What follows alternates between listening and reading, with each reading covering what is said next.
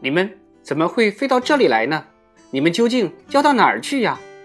一只天鹅朝阿卡飞过来，叫喊着问道：“我们要到厄兰岛去，可是我们过去没有去过那里，不认识路，不知道哪个方向才对。”阿卡回答说：“那太糟糕了。”天鹅说道：“他们弄得你们晕头转向，迷了路。好吧，跟着我来，我来给你们指路。”他带着大雁们一起飞行。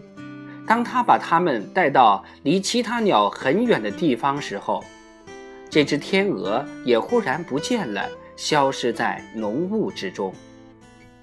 大雁们看不到其他鸟儿的踪影，只好漫无目的地朝前飞翔。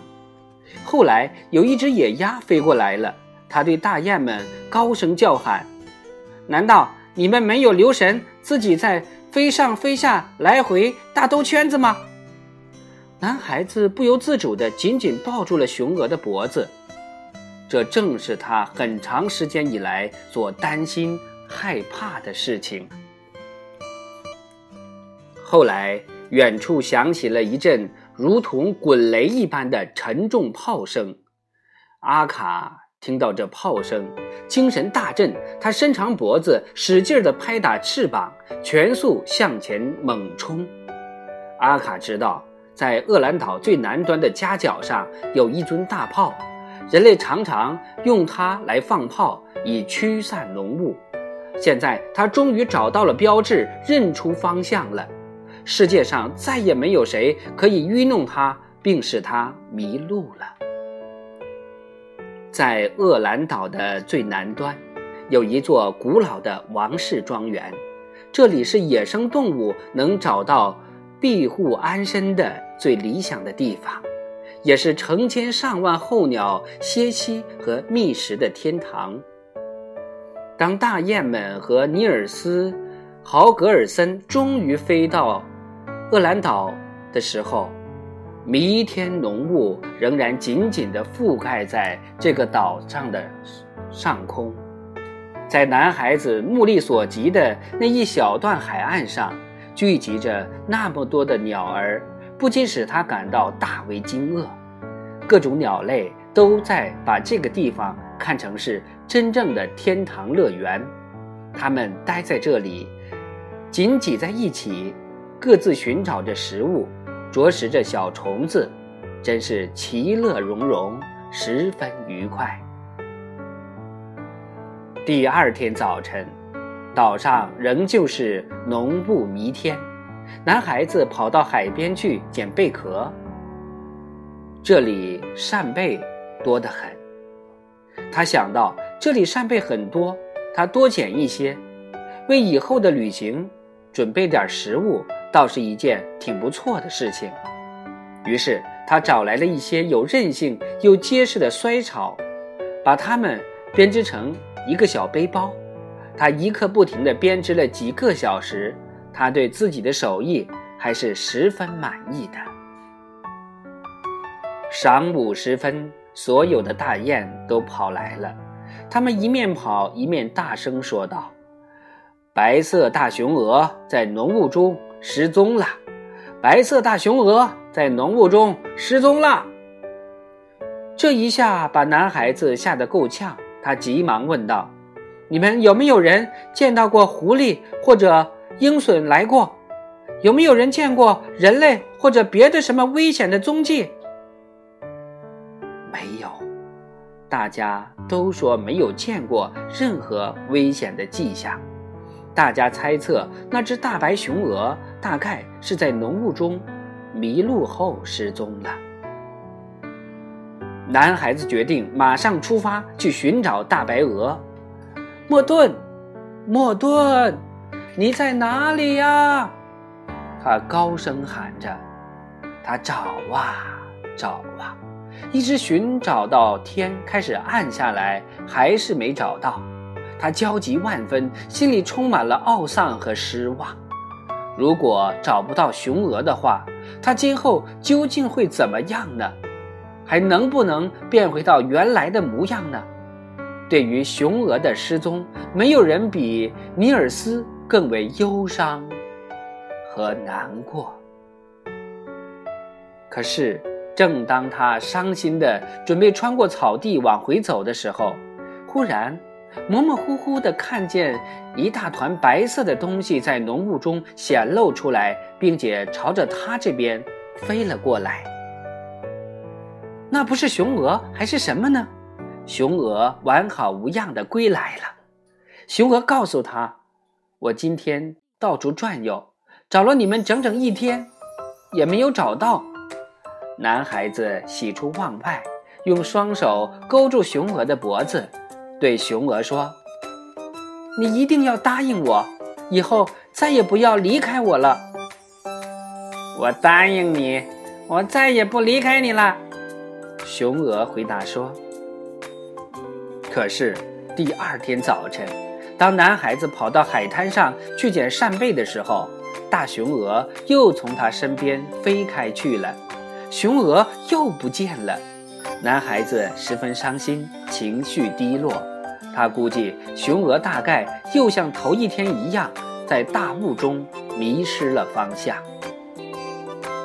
男孩子立即出发去寻找，他不断地高喊着大雄鹅的名字，沿着海滩寻找过去。他走过海滩，经过耕地和牧场，一直走到海岛中部的。平坦的高地上去寻找，可是雄鹅还是无影无踪。夜晚又来到了，男孩子不得不返回身往回走，他累得筋疲力尽，心里又十分懊丧难过。这一次，他只得真的相信自己的旅伴一定是走丢了。他刚要转身往回走，却听到附近有一块石头倒塌下来的声响，并且似乎隐隐约约的看到在一堆碎石头里有东西在移动。他蹑手蹑脚的走进去看个究竟，原来是那只大白鹅嘴里衔着几根长长的草，正在费力的往乱石堆上爬。雄鹅。并没有看见男孩子，男孩子也没有出声喊他，因为他想，雄鹅一次又一次失踪，其中必然有缘故，他一定要弄个明白。乱石堆里原来有一只小灰雁躺着，当雄鹅爬上乱石堆，出现在小灰雁面前的时候，小灰雁就欣喜地叫了起来。男孩子悄悄再走近一些，这样他就可以清楚地看到他们，更清楚地听到他们的讲话。从他们的谈话里，男孩子知道，原来那只小灰雁的一只翅膀受伤了，不能够飞行了，而它的雁群却已经飞走了。如果不是白熊鹅给它送来食物，它肯定已经饿死了。男孩子听到白熊鹅对小灰雁说了不少安慰的话，最后，熊鹅又说道：“晚安，小灰雁。我离开雁群的时间不能太久，我得回去了。你放心，明天我一定还会再来这里看你的。我敢肯定，你一定会很快好起来，很快就会恢复健康的。”男孩子让雄鹅先走了，没有去惊动它。在雄鹅远去之后，他轻手轻脚地走进乱石堆。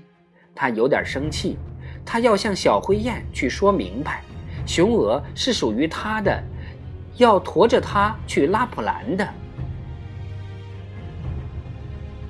大雄鹅为了他要留下来是不可能的，那简直是瞎想。男孩子自言自语地说道：“可是当他靠近小灰雁一看，才恍然大悟，雄鹅为什么要去帮助他？它是一只美丽的小灰雁，长着一个漂亮的小脑袋，羽毛光洁，眼睛温柔，还闪烁着光芒。当小灰雁看见男孩子的时候，他十分慌，想赶快逃走。你不必害怕我，男孩子赶紧说道，因为他看到小灰雁的左翅膀脱了臼，无法逃脱。我的名字叫大拇指，是雄鹅莫顿的旅伴。他继续说道：“它是一只非常聪明、可爱而又机灵的小灰雁。当大拇指说出他是谁之后，他就向他点头致意，并且用悦耳动听的嗓音说道。”我非常高兴，你到这里来。我从白熊鹅那里知道，再也没有人比你更聪明、更善良了。听到他温柔动听的话语，男孩子想到了自己刚才的失态，感到十分害羞。他十分激动，心情升起一股很想帮助他的愿望。他便把他那双很小的手伸到羽毛底下去摸摸翅骨，幸好骨头没有折断，只是关节错了位置。他伸出一根手指，探了探那个脱臼的关节窝，他一面说着，一面牢牢捏住那根管子状的骨头，用力一推，把它推回到了原处。毫无疑问，这是他第一次做这样的事情，但是手脚可以说还是很十分利索的，动作也很准确，做得非常好。可是那只可怜的小灰雁由于疼痛，发出了一声撕心裂肺的惨叫，然后如同死掉一般瘫在了乱石之中。男孩子惊吓的。魂飞魄散，他本来是想帮助这只小灰雁的，现在意想不到，他却一命呜呼了。他纵身跳下乱石堆，没命地飞奔回去。他觉得自己已经谋杀了一个真正的人。